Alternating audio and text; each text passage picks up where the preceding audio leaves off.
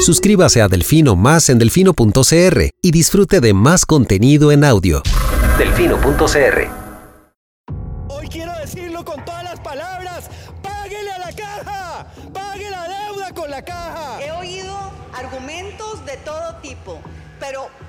argumentos tan estúpidos, tan ridículos. Para mí es más rico comer arroz y frijoles en paz que venderle el alma a Satanás. Debería tomar un vasito de agua antes de hablar para que pueda coordinar la lengua con el cerebro. Pero aquí, o todos rabones o todos culones, pero no unos ñatos y otros narizones. Se toman un vaso de me vale madre. Creo que me extrañaban, ¿verdad?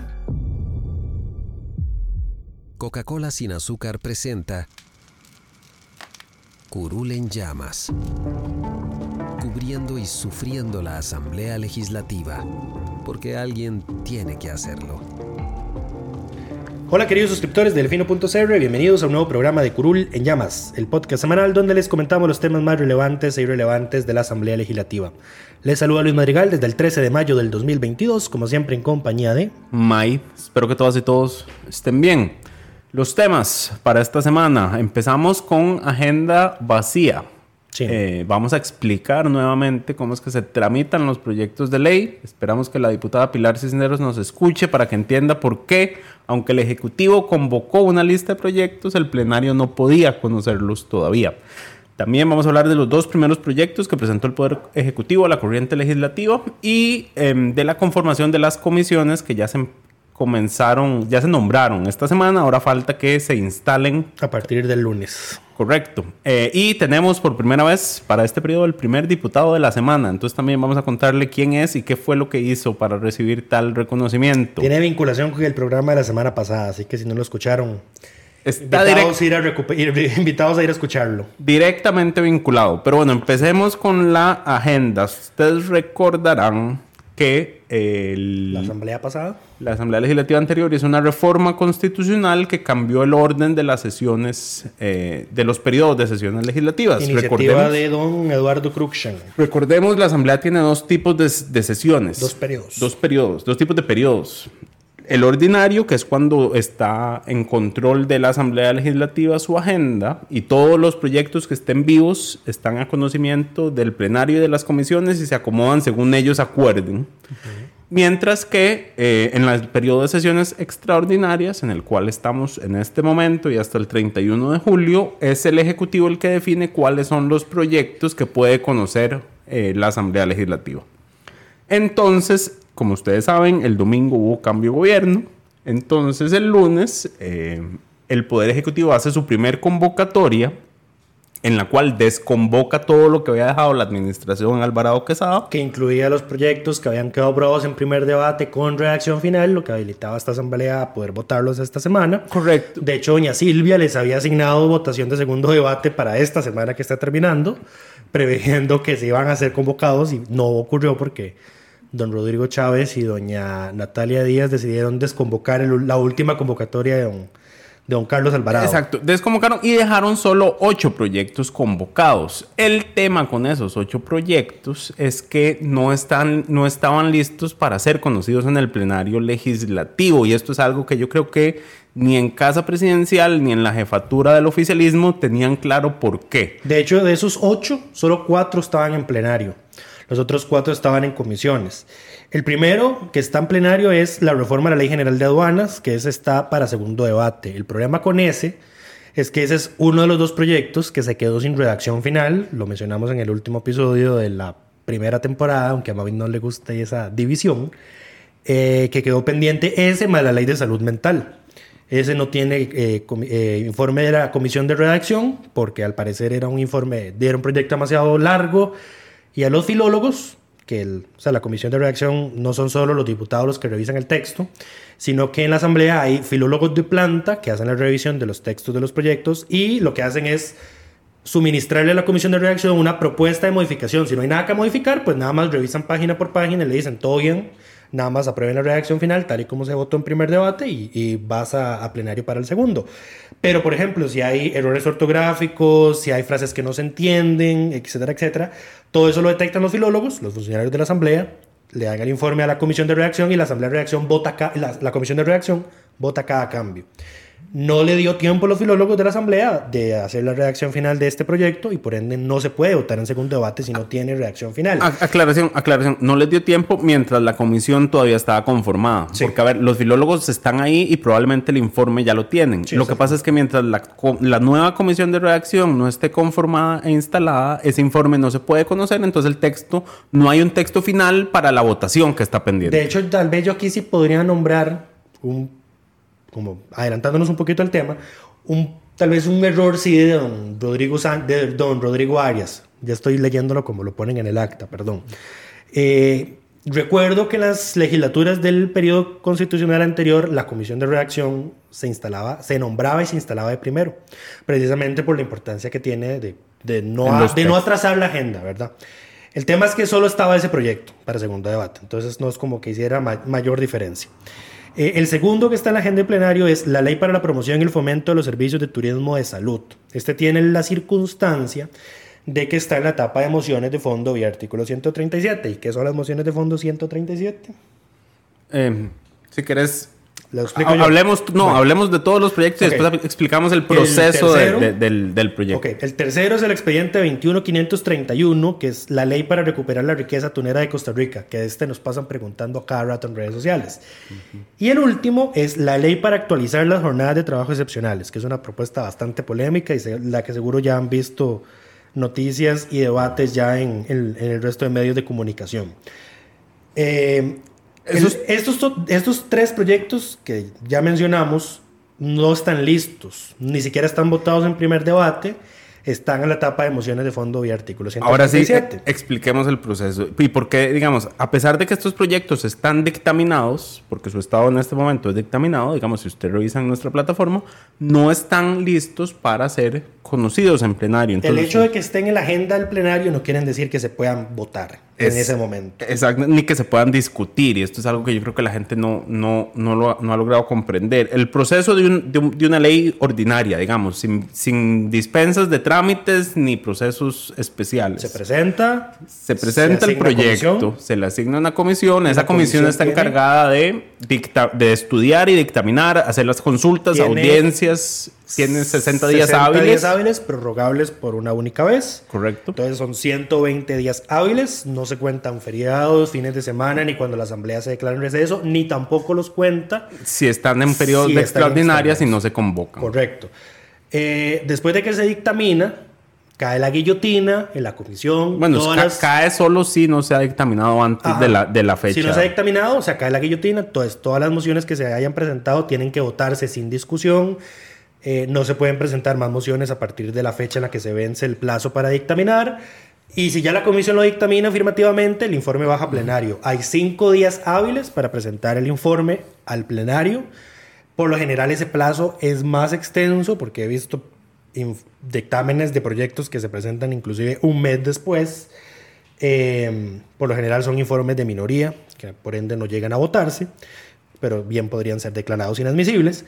Eh, y luego, cuando se llega ese punto específico de la agenda, ya sea porque se agotaron los temas que estaban por encima o se aprobó una moción de posposición para ver ese proyecto en específico, viene el plazo de mociones 137. Y aquí, y, y aquí es entonces la primer, el primer tema.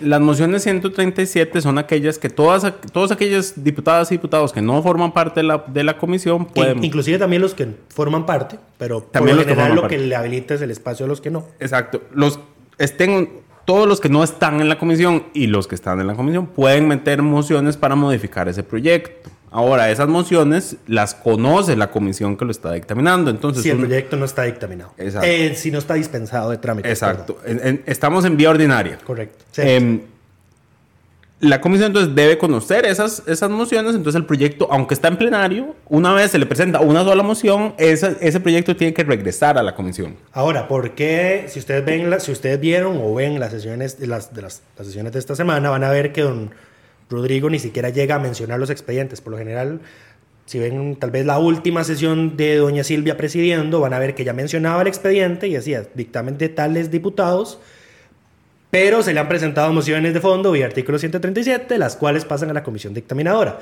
Don Rodrigo no llegó a ese punto. Sin embargo, cuando se habla en jefaturas de fracción, bueno, estos son los proyectos que tenemos aquí y están en mociones 137, alguien le va a presentar mociones.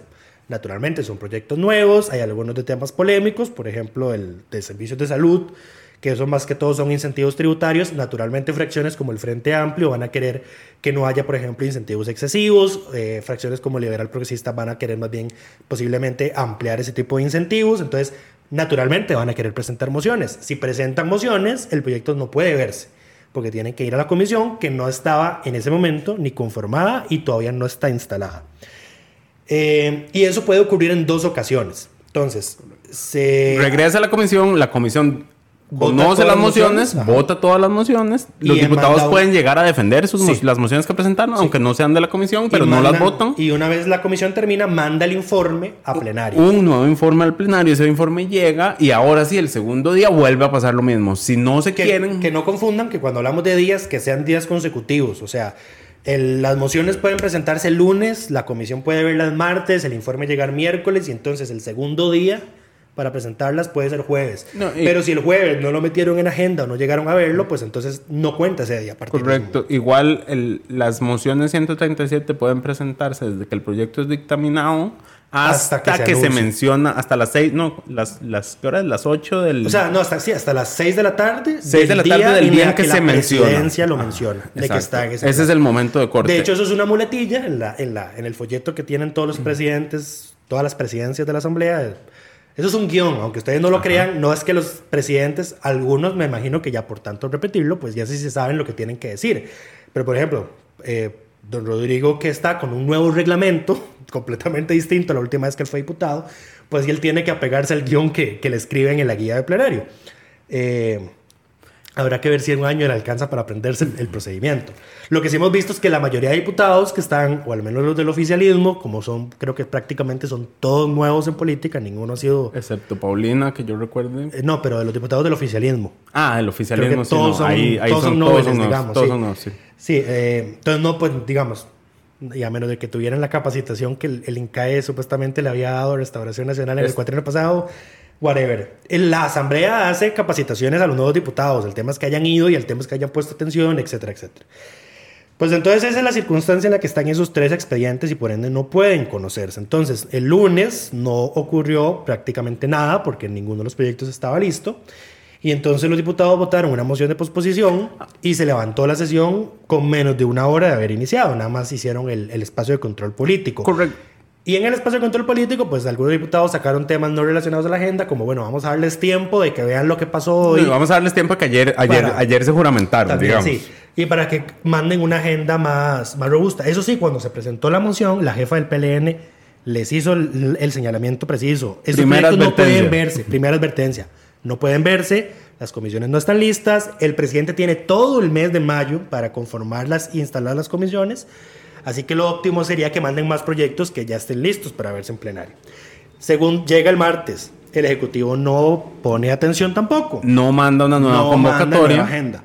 Bueno, no. Pasa exactamente lo mismo. Sí, de hecho, sí manda una nueva convocatoria, pero nada más convoca los primeros proyectos que presenta que tienen que ir, a- primero vea, que nada, asignarse a Aquí- comisiones. y aquí viene la primera, no, no primera novatada, porque ya vimos que ya ha habido muchas con el tema de los decretos y todo. E inclusive a nivel de legislativo podríamos decir que es la segunda. La segunda novatada es que mandan el decreto de convocatoria sin que los proyectos en ese momento se hubiesen presentado. El decreto de convocatoria llegó primero que la presentación de los proyectos de ley. Ahí está el detalle. Primer error de procedimiento. Primer error de procedimiento, ¿verdad? Pero bueno, no vamos a ponernos estrictos en eso. Eh, pero no meten ninguna otra discusión. Son proyectos nuevos que a que menos de que se dispensen de trámite, pues tienen que ir a comisión y no hay comisiones instaladas. El oficialismo no metió mociones de dispensa de trámites. Y ahora, ¿cuáles no son solo, los...? No solo no metió eh, mociones de dispensa de trámite, no son proyectos, digamos, eh, que uno llamaría sencillos o de consenso para estimar que van a recibir una dispensa de trámite. Sí, porque de hecho, ¿cuáles fueron los dos proyectos que convocaron? los Los dos dos, proyectos de iniciativa del Ejecutivo, digamos. los dos, el primero fue una ley de incentivos para la denuncia en la lucha contra la corrupción. Este tiene el expediente 23.104 y lo que hace, según el Ejecutivo, es que va a facilitar que funcionarios públicos denuncien actos de corrupción.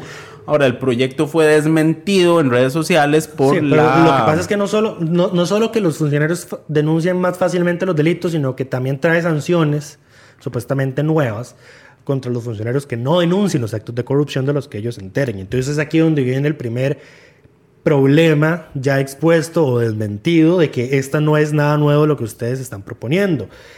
Eh, ¿Entramos de eso o mencionamos? Dale, dale, dale. Ok.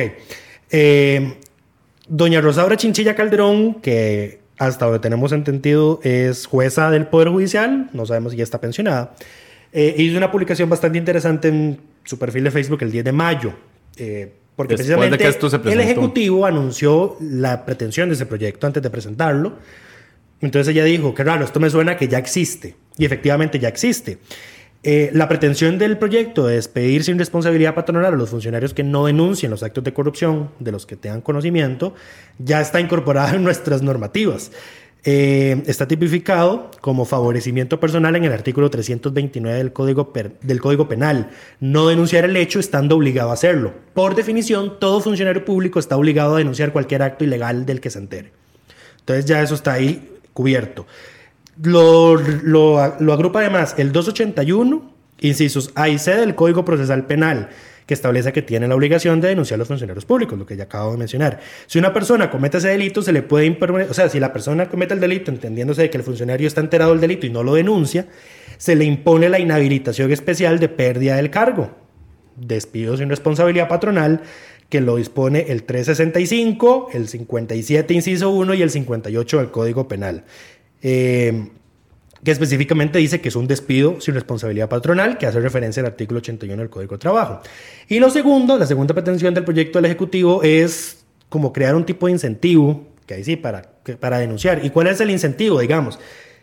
Como, como que tal vez el funcionario estuvo involucrado o, podía, o podría haberse sancionado por el, por el Si acto reconoce ilegal. su participación Ajá. en los hechos y, y denuncia, quedaría como lo que se conoce ahora el testigo de la corona, entonces no sería eh, perseguido por el Ministerio Público. Y bueno, como May lo acaba de mencionar, eso ya existe. Eso se le conoce como el testigo de la corona, que no está propiamente contemplada la figura con ese nombre en el, en el Código Procesal Penal, pero así es como se le conoce a lo que está establecido en el artículo 22, inciso B del Código Procesal Penal. Correcto. Que es limitar la persecución penal del funcionario cuando colabora en la investigación de corrupción. Y a lo que dice la ley es que eso es un criterio de oportunidad del Ministerio Público. O sea, si un funcionario dice, "Putica, di, pasó esto, estoy reconociendo mi participación, todos estos son los involucrados, Tengo todo todas esto fue lo que evidencias". hicimos, eh, pues di, consigue un trato. O sea, es, es- es como muy, es muy hollywoodense. O sea, es- ustedes ven las películas o series de abogados, al- alguien, alguien, alguien canta, alguien sapea y entonces la fiscalía le ofrece un trato para que no vaya a la cárcel o tenga una condena menor. El Ministerio Público tiene esas potestades hoy. Entonces, ya con ese primer proyecto estamos fritos, ¿verdad? Es volver a, a llover sobre mojado, eh, pretender crear normas duplicadas de algo que ya existe. Correcto. Y la otra Eh, iniciativa... el- la otra iniciativa es la que pretende cerrar la, eh, 17 instituciones que son órganos desconcentrados de distintos ministerios. Y lo que hace es que cierra la institución, le, le elimina la personería, en la mayoría de los casos, le La elimina la personería jurídica, jurídica que tiene, de- digamos, des- desaparece la estructura que tenga y em, le devuelve las competencias al ministerio del ramo. De esto hemos hablado programas muchísimamente anteriores. Cuando la Asamblea Legislativa no puede crear instituciones autónomas porque requiere 38 votos, lo, lo políticamente viable es crearle una personería jurídica instrumental que le da más o menos el mismo tipo de autonomía, Le da el la mismo tipo de facilidades, administrativa. ajá, que a una institución autónoma. Y para eso no se necesitan 38 votos. Entonces esa es como el- el- el- el- la triquiñuela legal que se inventó la Asamblea a nivel jurídico para poder solventar la inexistencia de una mayoría calificada para otorgar autonomías como las que tiene el ICE, etcétera, etcétera, las universidades, etcétera. Eh, entonces, ¿cuántos, ¿cuántas instituciones son? Son, son 17. En la nota que tenemos en el sitio está el, el listado Es de cuál es la propuesta de, de todas las que se piensa. Gracioso, porque para seguir con las pifias, el comunicado de Mediaplan dice que son 15. Correcto, eran 15 y metieron dos más después. Pero bueno, eso- Eh, ahora, naturalmente esto se anunció muy mal, porque se anuncia como cierre de instituciones, cuando lo que se busca es que esas funciones sean otra vez eh, asumidas, por los asumidas ministerios. por la institución cargo. rectora. Correcto. ¿verdad? Porque todas las instituciones con con eh, personería jurídica instrumental responden a otra Y institución. de nuevo, hablando de, de cosas ya presentadas, este me parece, si no me equivoco, que es muy similar a un proyecto que ya había presentado Mideplan hace dos años. Si no o me la ley equivoco. cerrar de...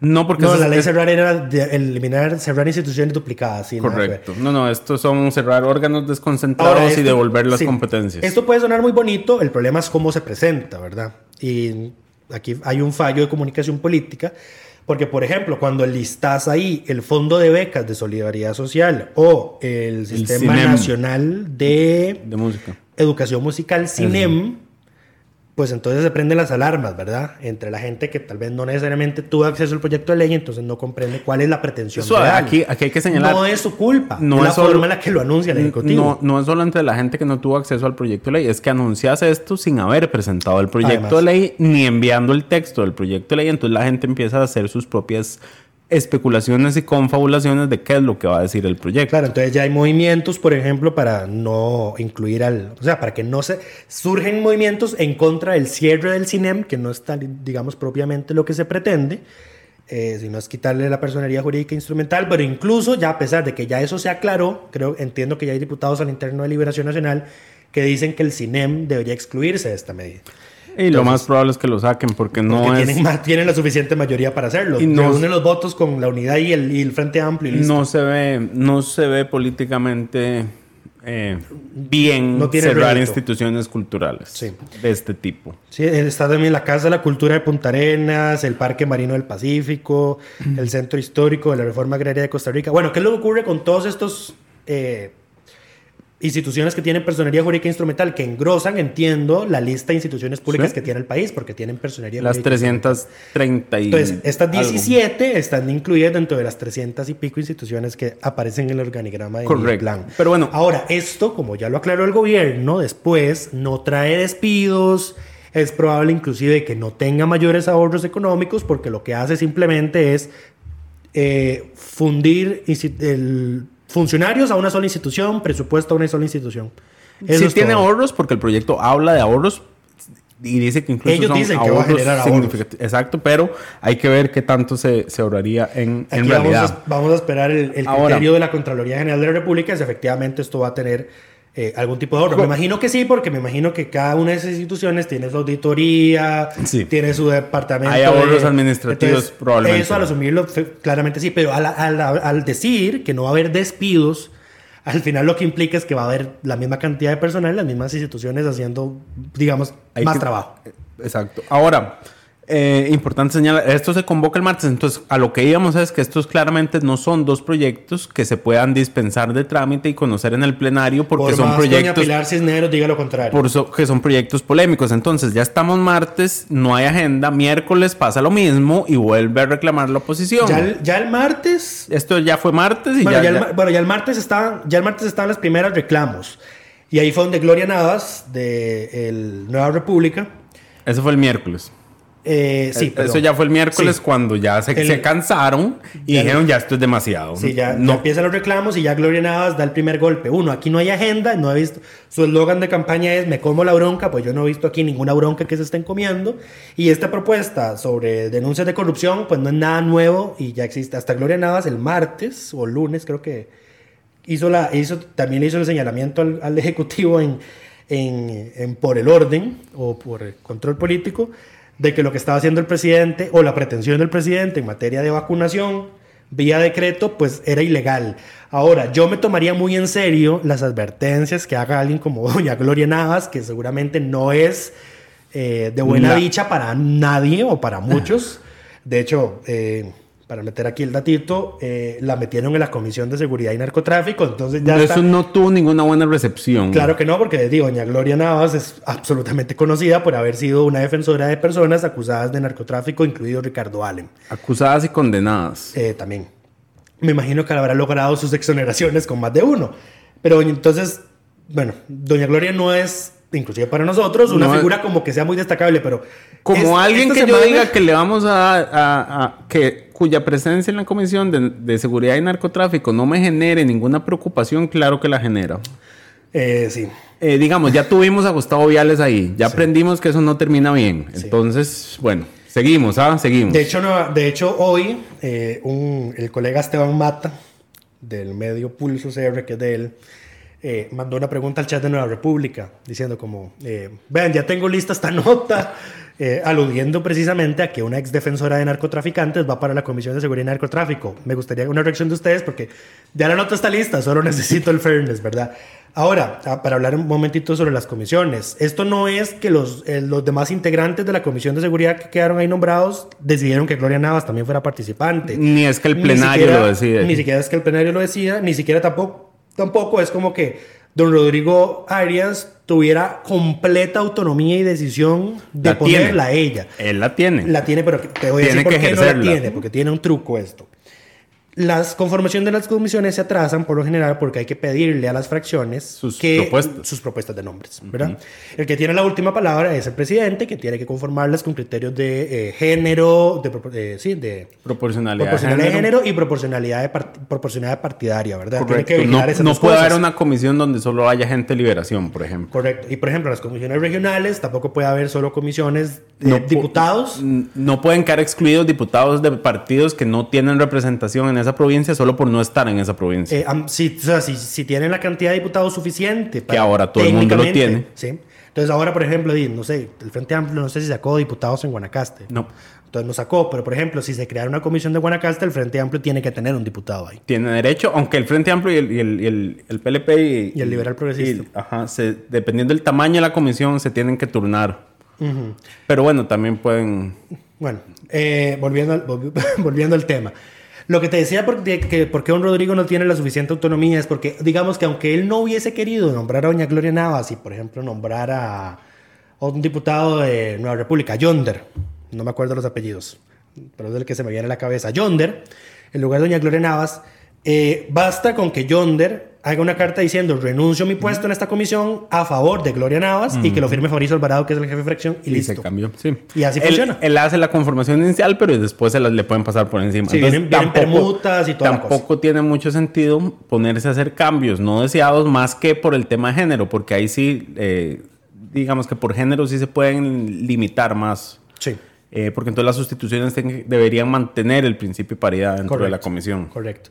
Bueno, el miércoles ya empiezan las primeras advertencias y los señalamientos. Yonder Ah, bueno, sí. Yonder Salas. Lo que decía doña Gloria, de nuevo, que yo no me tomaría muy ligera las advertencias que ella haga de que tal cosa es ilegal, porque ya vimos lo que le pasó a don Carlos Alvarado con el decreto de Lopat, que fue de doña Gloria. eh, La que lo quien- fue a La que denunciar. lo fue a denunciar y ya vemos en dónde ha terminado eso, ¿verdad? Eh, el jueves, No, el- esto es el miércoles. Entonces ya el miércoles es el acabose y Pilar ha insistido en plenario todos estos días de que la sesión no se ha levantado. por de que, de- exacto, de que no es falta de agenda, es que son las demás fracciones las que no quieren conocer los proyectos que están listos para conocerse. Sí, aquel tema que entonces que hay que aclararle a doña Pilar, eh, y tal vez a la gente que no sabe, es que a como está la opción de no presentar mociones 137, eh, a ver, es un derecho constitucional del diputado a enmendar los proyectos. No, eso no, no le podemos recriminar a nadie, a ninguno de los diputados nuevos que decida mocionar sobre un proyecto que recién están conociendo y que dice, mae, considero que esto debería leerse de otra manera. Están en toda su prerrogativa, es el trámite usual de todos los proyectos de ley. Eh, entonces simplemente cerrarse en que es que esto es lo que tenemos que ver, sí o sí, no tiene ningún sentido. Entonces, no tiene ningún sentido, más porque todavía no está en ese punto donde se, se tiene que ver. Es- depende de, de que no se le metan más mociones. Y es más, con solo que ya le hubiera quedado alguna moción a ese proyecto, que alguien hubiera puesto, ya tiene que regresar a sí, comisión. aunque, ni- sí, exacto, aunque ninguno de los diputados nuevos decidiera presentarla. si ya tienen mociones, eso tiene que regresar a comisión. Yo en este momento no sé si alguno de esos proyectos tiene ya comisiones Yo, presentadas. yo entiendo, bueno, no, de los últimos, de la nueva convocatoria ya te, te dice el, el Sí, detalle no, por por detalle eso, y uno de eso esos sí salieron. tiene. Ah, bueno, y ahora sí, llegamos a la, a la convocatoria del jueves, porque el- la, la discusión no para. El jueves, en el último minuto, y aquí es la tercera pifia, Cinco minutos antes de la reunión de jefaturas de fracción, que es a las 11 de la mañana. la tercera pifia, em, vos, y esto, digamos, yo creo que es que no han entendido la dinámica de la Asamblea Legislativa todavía. Vos no puedes convocar proyectos en el último minuto y esperar que se conozcan ese mismo día nada más para rellenar agenda. O sea, Me- lo- o sea, no, no cuando, son, cuando es una asamblea nueva y no son proyectos de esa asamblea. Y cuando, y cuando no son proyectos, exacto, cuando no son proyectos que has conocido y digerido y trabajado, porque ninguno de estos diputados dictaminó estos proyectos. No hay nadie que defienda el Y no contenido de los todos fueron proyectos. asesores legislativos de los diputados Es- pasados exacto. que estén enterados. Entonces, y aunque además- fueran asesores, no significa que ese diputado, ese, ese ahora diputado, cuando fuera asesor, tuviera a su cargo el específico conocimiento de ese proyecto de ley. Correcto. Entonces, además, esa convocatoria, en el último minuto, se meten 18 proyectos, que de esos 18 proyectos, hay que decir, era mucho relleno. Habían eh, siete acuerdos internacionales, que eso la Asamblea nada más ratifica o rechaza, no puede modificar, aunque puede meter algunas con cláusulas de interpretación. ajá.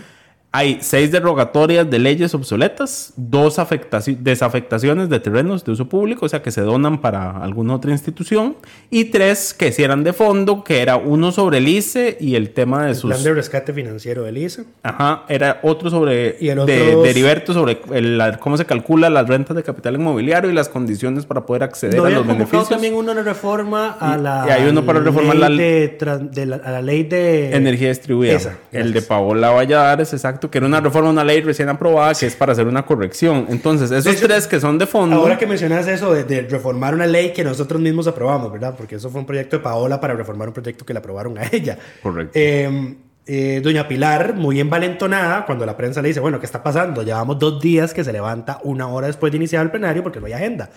Muy envalentonada, doña Pilar va a la prensa y le dice, bueno, pues que qué la prisa, que la carrera, que no sé qué, sale más caro eh, legislar a la carrera, tener que reformar leyes que ya acabamos. Eso es cierto, absolutamente cierto. Es cierto. El tema es que al día siguiente llegas con una convocatoria de proyectos cinco minutos antes de la reunión de jefaturas de fracción, que para que ustedes entiendan por qué esto está mal, en la reunión de jefaturas de fracción ellos desacuerda la agenda que se va a ver a la semana siguiente. Entonces, si no llega la convocatoria a tiempo, no puede verse como, bueno, ¿cuáles de estos proyectos podemos ver?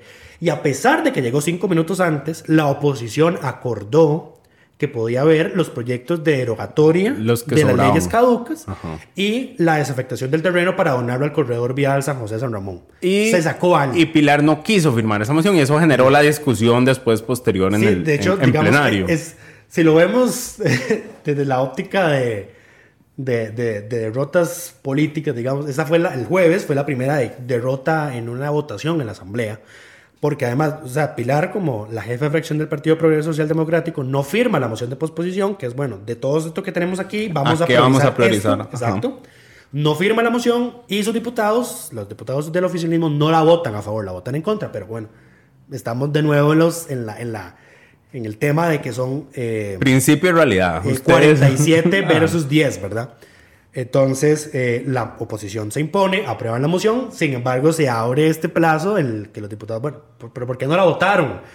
Y doña Pilar dice, es que yo dejé claro en la reunión de jefaturas de fracción que tenemos que verlos todos. Y entonces, pero ustedes lo convocaron cinco minutos antes de la reunión de Ah. jefaturas. Y aquí para, para, aquí, para que ustedes también tengan claro esto, el orden del día, de la sesión de plenario del día, eh, queda lista a las 11 de la mañana. Algo así. Queda lista a las 11 de la mañana. Entonces, sí, porque la reunión de jefes de fracción em- empieza a las 11 de los días jueves. Entonces, ya estando el orden del día, bueno, esto es lo que tenemos hoy, ¿qué podemos ver de esto? Como mandan la convocatoria cinco minutos antes, pues naturalmente se incorpora a la agenda del día. Pero eso no quiere decir que los Que diputados a tuvieran la posibilidad de revisar los proyectos y ver si estaban a favor o en contra. A pesar de eso, pues sacan eso- esta lista de proyectos y se aprueba en, en plenario pasar a verlos. Eh, aquí hay dos, dos temas interesantes de lo que podemos esperar de la dinámica durante la presidencia de don Rodrigo. La primera es que creo que ya el miércoles ya él hizo la advertencia de que no va a permitir intervenciones por el fondo en el espacio de por el orden. Esperemos. Ya lo hizo, lo dejó bastante claro y de hecho dijo, esta, esta intervención no es por el orden. Eh, Lo que sí pasó el jueves fue que la gente eh, estaban discutiendo Ajá. un proyecto El y, se- y estaban hablando, discutiendo en Sí, contra de- del el- oficialismo. entraron a ver el primer proyecto de derogatoria de leyes que tenía 184 en un solo proyecto. Y lo que hicieron fue los diputados empezar a seguir los reclamos En contra lugar- el oficialismo en, lugar de hablar por el fondo. en lugar de historia. discutir del proyecto, empezaron a discutir sobre el otro tema. y ahí- Entonces- ahí, ya decir la discusión es más complicado de controlar porque o sea, vos ten- tendrías que estar censurando a los diputados cada vez que no hablan del Sí. proyecto. Entonces, Eso sí, don Rodrigo se hizo la advertencia como eh, cuando ya terminó, digamos, como el segundo diputado que estaba haciendo, segundo o tercero que estaba haciendo eso, Don Rodrigo dijo, les recuerdo que estamos en el me- análisis por el fondo de este proyecto de ley, así que les solicito Me- que las intervenciones sean sobre este proyecto de Me- ley. Lo ignoraron. Me dio mucha risa porque él dijo eso inmediatamente después. Creo que entró el del, el del Frente Amplio a Ariel Andrés Ariel, sin, Robles, si no me Robles. equivoco. Y dice como, ok. Esto es sesgo, ya nos aprendemos, ya no sabemos los nombres de los del Frente Amplio. Yo, ok, y siguió tirándole al oficialismo y diciendo, es que usted no venga a decir en, en público lo Sí. que no dice afuera porque usted nos vino a pedir los votos para las mociones de Sí, eso se lo posposición dijo, de esta eso se lo dijo semana. Pilar, porque Pilar dice, sí, es que nosotros, yo, Pilar lo que dice es, yo no, nosotros no vamos a votar esta moción porque deberíamos ver toda la agenda.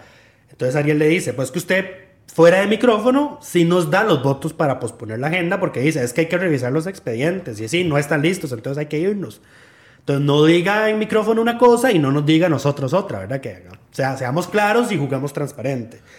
Eh, siguen más diputados haciendo el reclamo y luego ya es un diputado de progreso el que se levanta y dice, presidente, de nuevo, usted acaba de decir que por favor nos apeguemos al proyecto y toda la cosa. Presidente, no, nos están pegando muy duro. Deténgalos, por favor, de alguien que me ayude. Al final esto que hace don Rodrigo a quien beneficia es a progreso. Por supuesto. Porque A ellos eran a los que le estaban dando durísimo. Sí, y porque entonces el único espacio que es el procedimiento, el reglamentariamente correcto y único para hacerlo, es el espacio de control político. Y la oposición decidió tratar al gobierno con guantes de seda en los primeros dos días. Ya los últimos dos, miércoles y jueves, ya, fueron, ya, fue, ya fue suficiente. Así que vamos a empezar a darles. De hecho, hubo una intervención demasiado... eh, demasiado exaltada de don Luis, exalcalde de Liberación de Cañas. Mendoza. Gracias. Expresidente de la Asamblea Legislativa. El señor sí se destapó y se le fue con todo, todo y bien duro al, al- al partido de gobierno. Y dice, yo les ofrecí mi ayuda y que no sé qué, y ustedes no me han hecho caso y bla, bla, bla. Eh, no crean, ya hay diputados que yo ya no me soporto escuchar. Y es muy gracioso porque ya he hecho alusiones, ya he hecho conexiones como de que raro, este diputado habla como este otro. Con razón, no me lo soporto. Y por ejemplo, de hecho le decía a, a, a Ma- a Mai y a, y a Diego eh, un día de estos que, que eh, los Mario Alpizar de Progreso Social Democrático me recuerda mucho a Nielsen Pérez del PAC. Uf, se te va a enojar. Hay, hay un y hay un diputado de Liberación que habla Gilbert. igualito a Melvin Núñez. Gilbert Es- Jiménez. Sí, creo que sí, es, es increíble. Pero bueno, eh, eso fue lo que pasó el jueves. Ese día, bueno, se aprobó en primer debate ya el proyecto de... de Ya se aprobaron varias 184. derogatorias. Una que tenía sentido. Se derogaron en total eh, 183. Había 170 y- 178 en uno. Y se derogaron otros. Eh, aquí es todo un tema, porque estos proyectos, digamos, que se convocaron, eran iniciativas de Erwin Macís. Entonces era una ley para derogar otra ley. Entonces, digamos que la- el propósito de... El propósito de... eh, hacer un- Burocracia legislativa. el propósito de tener menos leyes no se cumple, porque al final usa- crea- quedamos en el mismo neto, a excepción de las 178 que ya sí borramos. Eh, pero don Erwin hizo eso para inflar su número de proyectos presentados Y luego aprobados, estaba, estaba- no sé si lo viste, se vanaglorió en Facebook diciendo nunca me habían convocado tantos proyectos. Di no, pues cuidado, perdés. Proyectos de, de derogatoria de leyes de ni siquiera eran de 1950, eran previas Eran a la fundación de la Segunda República, era ridículo. A ver, esto ni siquiera califica como chayote. No. Esto literalmente es desperdicio legislativo. Al Chile, sí, sí. No, este- Pero bueno, la única que sí, que sí aportaba era la ley que una sola ley derogaba 173. Entonces se reducen la cantidad de leyes. Pero igual todo esto es, es, digamos, es, 178. es, sí. es tramitología. A nadie le importa estas leyes. Hace rato que no existían ni Sí, estaban creo en que la el único práctica como que la funcionando. defendió fue liberal progresista porque eh, el proyecto se llama derogatoria de leyes históricamente obsoletas o caducas para la depuración del ordenamiento jurídico. Cuarta parte, impuestos. Entonces lo que hizo liberal, lo que dijo liberal progresista es, es que bueno, aunque sean viejas, como siguen vigentes, no vaya a ser que llegue un ministro de Hacienda eh, con ganas de recaudación y quiera revivir alguno de estos impuestos es que eh, viejos. son impuestos que están en pesetas, digamos. Sí, nada, que no es como que vaya a recaudar mucho, digamos. Ajá, te, te lo pago con un menudillo. Sí, eh, pero bueno, el otro proyecto, el- uno de los proyectos que sí es relevante, creo que el único relevante que se aprobó ese día, honestamente, fue el 22.900, que fue la desafectación de un inmueble propiedad de la Municipalidad de San José y permutarlo por dos lotes del Estado para construir el corredor vial San José-San Ramón. Resulta y acontece que diseñamos la carretera San José-San Ramón, empezamos a construirla y toda la cosa, y no nos percatamos que había un lote que no se había expropiado porque resulta que es un parque Eh, Y los parques no se pueden y no se pueden expropiar. des- expropiar así por así. Entonces Se había que pa- vía, ley, vía ley. Y solo por, y, y si no se hace, pues hay que, re- hay que volver a eh, diseñar todo un tramo completo de la carretera que en ese sector en específico no es nada fácil, porque no es una carretera recta. Tiene un montón de intercambios, es como, una, es como ver las carreteras, no sé, en ciudades muy avanzadas de Estados Unidos que tienen varios pisos y giran como para tener varios retornos. Es un colocho. Entonces no era nada fácil, digamos, volver a rediseñar eso. La solución era simplemente desafectar el terreno y como es un parque, y aunque ya no tenga nada ahí cerca, la jurisprudencia la constitucional dice que ese tipo de, de, Tienen que ser de compensados. tienen que ser compensados. O sea, usted no puede Aquí hay una quitarle. circunstancia, y yo no me había percatado de esto hasta que un diputado lo sapió, y yo creo que él no se dio cuenta de que está sapeando una inconstitucionalidad.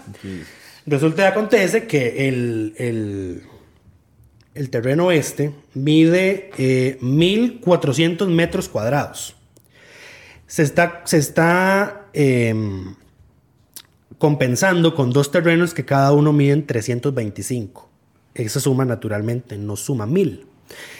Eh, la jurisprudencia de la sala dice que tiene que compensarse con un terreno de igual tamaño. Equivalente, por lo menos. Exactamente. Entonces, aquí ya estamos viendo que hay un problema. Eh, si alguien naturalmente quiere ir a quejarse a la sala cuando esta ley se apruebe, pues la sala seguramente le dará la razón. Naturalmente, la sala no va a decir, bueno, hay que destruir la carretera, ¿verdad? No, va a decir El tienen que es- asignar otro terreno. El tema es que eh, este proyecto tiene ese vicio de constitucionalidad. Y me resulta llamativo además que servicios técnicos en el informe, entre comillas, que hizo, no leer todo esto. Simplemente dijo, el proyecto trata de esto, hay que consultar en la Municipalidad de San José, no, eh, no se puede delegar una plena. eh, eso es todo. Cuando, la, cuando los servicios técnicos siempre alerta de si hay una inconstitucionalidad o no. Pero para ser lo hicieron tan a la carrera que no entraron a analizar eso. ¿Por qué no me extraña que este sea un proyecto de Daniel Olate? Eh, interesante. O sea, ¿por qué estoy cero sorprendido al respecto? Ahora, este proyecto fue dispensado a trámites, entonces este sí se podía ver en plenario. Se dispensó el 21 de abril, se votó en primer debate el 12 de mayo. Todavía no hay comisión de redacción, aunque ya se designó quiénes van a estar, pero no se instala sino hasta el lunes. Entonces el segundo debate quedaría hasta después de esa fecha. Y además, en todo caso, eh, la comisión de redacción tiene que empezar por aprobar los las reacciones finales de los proyectos que quedaron pendientes de la, del cuatrienio anterior, que no fueron pocos. Correcto. Porque fueron, eh, quedan pendientes los dos textos finales de la ley de aduanas y salud mental, más los 14, 18, 16 primeros debates que dieron en su último día los Sí, antiguos aunque estos primeros debates se hayan conocido hasta que la comisión no está instalada y trabajando, no, No no pueden entrar a segundo debate. Por eso es que, digamos, y a ver, el resumen del episodio es, si ustedes es- se preguntan, ¿había o no proyectos para que el plenario conociera esta semana? No, ¿No? No lo sabía. Hasta que entró esta nueva Hasta que entró esta convocatoria y lo que metió fue un montón de, de basura, de, tramitología. No, esto ni siquiera es chayote. Esas, esas derogatorias que se aprobaron ni siquiera es chayote. Esto es este, basura tramitológica legislativa. Pero fue, en fue fin, muy gracioso. Hubo un diputado, creo que fue liberal, que dijo: Es que nosotros, de los que venimos del sector privado, nos molesta no estar haciendo nada. Entonces, que dicha que ya sí podemos votar algo. Es que "Ah, no, también, a ver, qué a bárbaro". ver, a ver. Hay, hay- hay algo, tampoco se trata de que no se votar por de acuerdo, votar. además, a lo interno de su fracción, porque don Eli es del criterio de que, man, nosotros no, no debemos ser una maquila de leyes. Exacto, no se trata de hacer una maquilla la de leyes, pero tampoco es que nosotros digamos, a ver, hay 300 proyectos que estaban que podían ser conocidos por el plenario en este momento. Que usted me diga que de esos 300 proyectos no hay ninguno que coincida con las prioridades del poder ejecutivo que pudiera ser convocado, a mí me costaría creerlo. Es que la excusa de Pilar es, llevamos 24, 48, 72, A ver, 100 toda, horas. toda la campaña se habló que esta presidencia, este, este cuatrienio del Se Ejecutivo se iba a, no, no, antes de que estuviera definida la elección, se iba a caracterizar porque el Ejecutivo iniciaba con la agenda de las sesiones.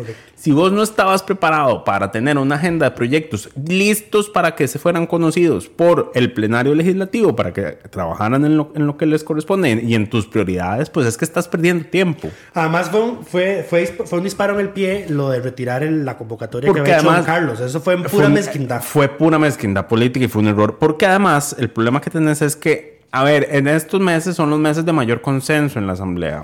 Es de son los meses donde podés. Es donde tenés cierto capital político que claramente ya perdiste. Y no solo eso, no te van a entrabar con con chiquilladas. Eh, no hay tanto, eh, Sí, vamos a ver. tanto oposición en este momento. No, no lo, se, no lo mencionamos. se están acomodando. No lo mencionamos, pero la lógica de darle los primeros tres meses de extraordinarias al, al- al Ejecutivo es que, el, que el, el Ejecutivo impulsara su plan de gobierno los primeros 100 días. Correcto. O sea, que cuando haga su informe de los 100 días, que no tiene que presentarlo a la Asamblea, pero por lo general todo presidente hace un informe informal Yo de no los sé de 100 dónde días. sacamos esa pésima costumbre. Yo no sé, es que creo que lo copiamos de los la gringos. heredamos de Estados Unidos. de los gringos, Todo sí. siempre heredado. Eh, Maldito colonialismo mental que nos manejamos. Wow. wow. eh, entonces, sí, o sea, pero si no convocas, no puedes aprobar nada. O sea, y si tus expectativas es que estos dos proyectos nuevos que presentaste. te Si esa es tu agenda, o sea, sí, si no. estos dos proyectos son tu agenda, eh, di, este, estamos mal. Sí. Pero bueno, eso fue lo que pasó eh, esta semana. Adicionalmente, lo otro que se dio es que, bueno, ya las comisiones se, se- se nombraron y se, se empezaron a conformar. Ya están nombradas, instaladas las tres plenas. Que- Eh, cuyas presidencias quedaron en manos de la Liberación, de Progreso y de la Unidad. Eh, no vamos a entrar en detalles de quiénes las integran. No, las todo el, todo, en- todo el detalle de, quién está en cuál comisión están en el Twitter de barra de prensa también, y está en el sitio delfino.cr barra inclinada asamblea. barra inclinada comisiones. Exacto. Bueno, Ahí ya está está. la pestaña habilitada, me parece, También, de vuelta. sí, también. Em, Eh, se instalaron tres permanentes especiales que fueron la de ingreso y gasto público, que si ustedes ven esa conformación es pavorosa, es, eh, vamos a tener populismo rimbombante durante este primer año, Carolina Delgado del PLN, Pilar Cisneros, Eliezer Feinsack, Sofía Guillén, Gerardo Fabricio Alvarado, Vanessa Epul Castro, Dinora Barquero, Ada Gabriela Cuña y José Francisco Nicolás. De hecho, creo que Dame paz. Francisco Nicolás era el primero que estaba listado en esa, en esa, en cuando, Nunca es el primero. no, no- yo no sé, pero cuando yo lo vi, yo, madre, qué espanto, no puede ser posible. El Nicolás no nos, va, nos sigue persiguiendo a estas alturas. Bueno, la comisión de redacción, que es la comisión más pequeña, tiene cinco miembros. Y la comisión de seguridad y narcotráfico, que como ya mencionamos, incluye ahí a doña Gloria Navas. Sí, me preocupa sobremanera la comisión de hacendarios. Dos, ¿Por qué? dos preocupaciones. Una, Gilbert Jiménez. Gilbert no men- Jiménez. no mencionamos las ordinarias, que ya, todas las ordinarias ya se instalaron. Correcto, en la Comisión de Escenarios, Gilbert Jiménez es el ex- exalcalde de Desamparados, cuyos dos primeros proyectos han sido para sacar a las municipalidades y a las federaciones municipales de La regla de la fiscal. regla fiscal, así como a otra institución que ahorita no para fortalecer. Bueno, ya anda con la idea de que las municipalidades a- a- eh, asuman RITEVE. Correcto, federaciones, ligas y confederaciones municipales, y después presentó otro, em, pero ya no me acuerdo cuál era en este momento. Yo aquí tengo buenas expectativas de eh, Carlos García Molina, porque entiendo que él había sido asesor legislativo y entonces creo que ya tiene experiencia ahí en la Ah, Comisión bueno, de Hacendarios. En hacendarios. Y el otro, la otra que me preocupa es Pilar, porque Pilar claramente dejó en evidencia que no tiene la menor idea de cómo funciona la economía. Sí. Eh, entonces no sé cómo el oficialismo se deja ponerla a ella como su representante en esa comisión. Sí, no tienen economistas en los diputados de Progreso. Yo no, no tienen alguien con más criterio, es lo que preguntaría yo, no necesariamente economistas. Eh, puede ser un abogado, puede ser contador, puede ser eh, administrador de empresas. Bueno, a ver, Eh, y, y bueno, no, cualquier seamos, no, seamos, no seamos tan duros, ni siquiera, no, hay- no hay que ser economista, digamos, como para formar de la Comisión de, de Hacendarios. Quizá, Pero- quizá debería ponerse, pero sí debería ser un- un- una, una diputada, por ejemplo, yo entiendo que doña Laura Guido no era economista. Es ejemplo. politóloga. Doña, pero doña Laura tuvo un muy buen desempeño en la comisión de Correcto. cuando estuvo en esa comisión. Eh, y creo que la otra era Nielsen Pérez. La, o sea, las dos, eh, aunque le rechazaban casi que todas las mociones que presentaban, eh, pues ellas se, ellas, se preocup- ellas se preocupaban por estudiar la materia, por no hacer declaraciones incendiarias que pudieran perjudicar la imagen financiera del país, contrario a lo que ya hizo doña Pilar, sin siquiera había, yo creo que sin siquiera había asumido eh, su curul cuando ya dijo el país está en quiebra. Correcto. Yo, mi, mi criterio para estar en esa comisión sería que no, no estar dispuesto a salir a dar de- declaraciones incendiarias del tipo el país está quebrado cuando ni siquiera entendés el concepto de que es un país quebrado. Y además tiene que tener la, la- la capacidad de aprender y estudiar, porque la, es- eh, la Comisión de Hacendarios ve, no solo ve temas. económicos, de impuestos, ve el presupuesto. Y el presupuesto no es, eh, el presupuesto, las mociones de presupuesto y el presupuesto por sí mismo tienen un formato de tramitación específico. No es como las leyes ordinarias que uno pone artículo 1, eh, trasládesele tanta plata a esta institución para pagar esto y es No, esos son, son tablas. Vean, el, Son tablas ver, con códigos. eh, ¿cuáles son los, digamos, por qué es tan importante esto? Cosas tan sencillas como lo que se conoce como una coletilla presupuestaria. Ajá. Si en una coletilla presupuestaria el proyecto de ley por alguna razón o en la comisión se pone el nombre equivocado de una institución, el Ministerio de Hacienda no, No le puede puede hacer los traslados a esa institución. Es el caso que tenemos desde inicios de este año con el Colegio Científico de San Carlos, que en, en una de las coletillas presupuestarias le pusieron mal el nombre y no se ha ejecutado ningún depósito para esa institución. Qué espanto. Sí, ahí no cabe una fe de ratas. ¿No? Ni porque no, no, ahí no cabe la fe de ratas. Eh, bueno, te decía que tengo buenas expectativas de Carlos García Molina del PUSC, de Paulina Ramírez Portugués de Liberación, porque ya fue diputada. ¿Y ya fue de esa comisión? De Jonathan Acuña, porque él fue Jonathan- asesor del Frente Amplio eh, y sabe En de la materia temas, y yo esperaría que por lo menos Eliezer en este tema no se ponga tan populista como No, no, estaba ya, en el ya lo había plenario. mencionado, sí. es Sí. que está, él está en esta y en ingreso y gasto. Ajá. Em, bueno, yo creo que esto es lo que sucedió esta semana. Lo que nos falta todavía es señalar al diputado de la semana y explicar por qué les damos el reconocimiento. Las personas que escucharon el episodio de la semana pasada recordarán que despotricamos en contra del diputado Leslie. de la Unidad Social Cristiana por Alajuela, Leslie Rubén Bojorges. Don Leslie es director de un centro educativo, me parece, o era director de un centro educativo antes de ser diputado eh, de Alajuela. Y una de Fue. sus... Una No, de- no, sí lo era. Una de sus promesas de campaña fue que él iba a donarle los 500 litros de combustible que tiene asignado cada uno de las y los congresistas a la Cruz Roja de Alajuela. Cuando hizo el trámite, el- el- Cuando quedó electo. Y quedó fue electo, fue, financiero. juramentado, fue a la oficina que, a, a- a pedir que le hicieran ese, ese, ese traslado del dinero a, a la institución. Le dijeron, eso no se puede. Ese dinero que usted tiene es una asistencia técnica para sus funciones. Eh, entonces él publicó en redes sociales un video preguntando que qué hacer, si, si guardar la tarjeta y hacerle el ahorro a, a la oficina, a, a la Asamblea Legislativa. O si la usaba. O si ir él a llenar los tanques de, eh, de la Cruz Roja de Alajuela con, con esa tarjeta. Eso Entonces, especulado. Correcto. Nosotros en redes sociales, nosotros y otras personas en redes sociales le dijimos que lo que podía hacer legalmente era agarrar de su salario, Esa fue una idea de May, aunque él no Pa- quiera atribuírsela. pagar el equivalente a esos 500 litros a la Cruz Roja como había prometido y utilizar la tarjeta para sus giras, viajes, gas- us- gasto de gasolina cuando va al plenario y demás, como se supone que se utiliza la tarjeta. Eso fue lo que May le puso en un tweet. Eso fue lo que yo le escribí a él el directamente. en señor un luego tweet. hizo hace unos días El un video. señor publicó un video contando Diciendo- qué era lo que iba a hacer y dijo, bueno, Leí no- los comentarios en redes y lo- voy a hacer justamente esto que es lo que May acaba de lo que vamos a hacer es esto. Voy a agarrar de mi salario para dárselo a, una, a una organización sin fines gu- gubernamentales. eh, Sin la primera, exacto, sin fines de lucro. Pues sí, perdón. Eh, sin fines de lucro, la primera va a ser la Cruz Roja de Costa Rica. Voy a usar la tarjeta como se supone que, que la, que la puedo utilizar para mis funciones y giras y demás. Y, eh, y, y por eso, por eso, es por eso, y única exclusivamente por esa acción, Metió además el proyecto de ley. es, es- el proyecto de ley esta parte, pero por esa acción le vamos a dar el reconocimiento de diputado de la semana. Adicionalmente metió un proyecto de ley que a mí me parece una idea terrible porque lo que hace es que le permite a los diputados hacer, digamos, la donación directa sin este bypass de que salga de mi salario, sino que yo le dono a la institución los 500 litros. A mí eso me parece una Y terrible obliga a la idea. institución que los recibe a entregarle informes a la asamblea de qué hizo con eso. Correcto, a mí eso me parece una, una- una pésima idea porque entonces fomenta el clientelismo político, porque entonces es muy Sí, Fácil. Esto, fue eh, terrible, mira, eh, y además él perdió, el proyecto sí es terrible, por lo que ya mencionaste, pero además es terrible porque la asamblea anterior se fue en medio de una discusión de reformas a este artículo específico que él pretende reformar para hacer esta habilitación. Él perdió la oportunidad de meter en este proyecto esa, esa, esa propuesta, que era la propuesta que contaminaron de inconstitucionalidad al meterse a regular los vehículos discrecionales de los otros poderes. Eh, y, lo que, y lo que tenía que hacer era decir, bueno, estos 500 litros no van a ser acumulativos, que hoy son acumulativos, aunque al parecer ya la asamblea volvió no, me parece que el- el directorio de criterio de lo había eso cambiado. que no son acumulativos. Eh, y lo otro es, eh, pues como definir que sí tiene que hacer los diputados, porque empezaron a salir rumores de que, bueno, es que tal diputado le prestó la tarjeta a este asesor para que fuera a hacer una gira, ¿verdad? Bla, bla, bla.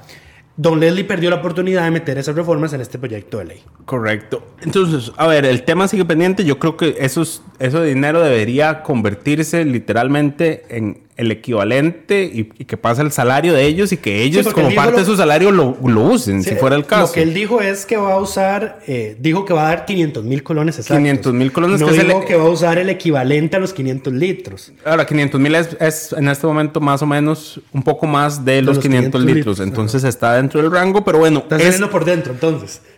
un poquito. Pero, pero eh, por esa acción, digamos, y por tomar la, Son, son 25 mil colones más. la vía más, pos- más viable para cumplir con una promesa Populista y populista y mal planteada, pero la vía más responsable para cumplirla eh, y la vía en la cual se ve más directamente afectado, digamos, dentro de su peculio, por así decirlo. Para que aprenda a no hacer ese tipo de promesas. Exacto. Eh, le vamos a dar el reconocimiento de diputado de la semana a don Leslie. Yo nada más voy a decir que Rubén. yo habría esperado a que hiciera la transferencia por primera vez, pero bueno. No, porque hay que esperar mucho. Estamos empezando. Hay que, hay que, hay que. ¿Cuál, cuál esperar mucho? ¿Ya tiene la tarjeta? Bueno, no, y su primer No, pues pago le llega- tienen, que, le tienen que pagar apenas. Ah, Habrá que sí. Ah, Habrá que ver si lo hacen dos tractos o de un solo. Yo no sé, a los diputados se les deposita mensualmente o quincenalmente. Yo entiendo que es Es mensual, ¿no? Yo tengo entendido que es, es mensual. Pero, digamos, en mi lógica, siendo que son dietas y gastos de representación, no veo ninguna razón por no la te- cual. no tengo no tengo una respuesta No veo ninguna en razón este por la momento, cual se entonces- pagarían en dos partes, Sí, no, digamos. yo tampoco, Porque sí. además complicas el, el conteo de asistencias. Sí. Entonces yo creo que es mensual. Y por eso además cuando se hacen rebajos es un mes Es- posterior. sí, es- y viene de golpe además. Ajá. Pero bueno, eh, en fin, eso es todo por esta semana. Sí es, correcto. Muchísimas gracias por acompañarnos. Gracias a Coca-Cola sin azúcar por patrocinar este espacio. Nos escuchamos la próxima semana. Coca-Cola sin azúcar presentó Curul en llamas, cubriendo y sufriendo la Asamblea Legislativa, porque alguien tiene que hacerlo.